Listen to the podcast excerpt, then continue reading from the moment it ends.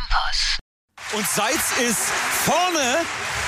Seitz ist vorne. Seitz Oh, ist Wahnsinn. Europameisterin. Das gibt's doch. Elisabeth Seitz ist Hochleistungssportlerin, Europameisterin und eine Frau. Und da liegt der Unterschied. Athletinnen haben es manchmal etwas schwerer als männliche Athleten und das liegt einzig und allein an ihrem Körper. Die Menstruation kann die Leistungsfähigkeit der Athletinnen beeinflussen. Darüber habe ich mit Hochleistungssportlerin Maja Gunz gesprochen. Ich ruder schon seit zwölf Jahren acht bis neunmal die Woche. Die ersten sieben Jahre davon bin ich Leichtgewicht gefahren. Das heißt, dass ich auf mein Gewicht achten musste. Dadurch habe ich nie richtig meine Periode bekommen und hatte auch eine verspätete ähm, Pubertät. Das klingt ja nicht gerade gesund und das müssten Leistungssportlerinnen, so könnte man meinen, ja eigentlich sein, um ihre volle Leistung abrufen zu können.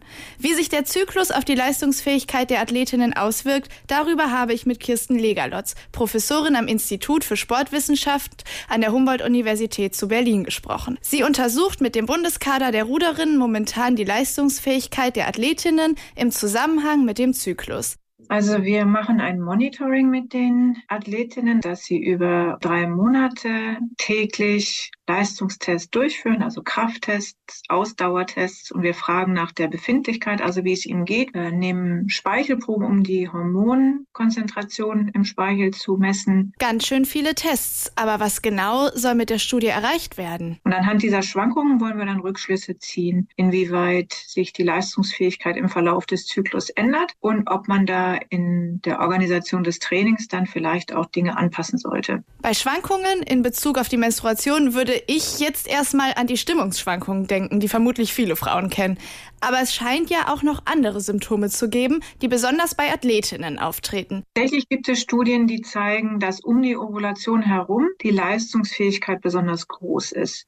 Es sind eigentlich nicht die Tage, die das Problem sind, sondern wenn überhaupt der erste Tag der Regelblutung und davor. Bruderin Maya hatte ihre Tage ja gar nicht mehr, als sie auf ihr Gewicht achten musste. Also die Menge des Trainings und die Energiezufuhr passen nicht zusammen. Es mehr, werden mehr Kalorien verbraucht, als der Körper eigentlich braucht, um alle Funktionen aufrechtzuerhalten. Und dann wird eben als erstes das abgestellt, worauf man quasi in dem Moment verzichten kann. Und das ist die Reproduktionsfähigkeit. Für eine Leistungssportlerin reichen die durchschnittlichen 2000 Kalorien am Tag also auf keinen Fall. Karen Nespetal, Ernährungsberaterin aus Köln-Junkersdorf, ist Fachberaterin für Sporternährung und hilft vielen Athletinnen, sich angemessen zu ernähren. Wenn dort auch schon ein problematisches Essverhalten vorliegt, viele sollten sich auch keinen rigiden Ernährungsvorgaben unterwerfen, beispielsweise nur noch vegan oder 16-8. Das kann dann sich wirklich kontraproduktiv auf die sportliche Leistung auswirken. Also von allem etwas sollte die Devise sein.